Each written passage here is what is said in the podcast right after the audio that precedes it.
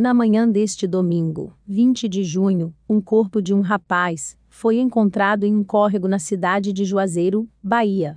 A vítima, Robert Pierre, tinha saído de casa na manhã desse último sábado, 19 de junho, para pescar no porto da cidade baiana e não retornou para sua residência. Além da própria família enviar buscas pelo jovem, a polícia também foi acionada. Mas, infelizmente, na manhã de hoje, recebe-se a notícia que ele foi encontrado sem vida. A polícia que já investiga o caso não divulgou informações sobre a causa da morte. Ainda de acordo com relatos, o cadáver que foi encontrado no porto fluvial estava sem marcas de violência.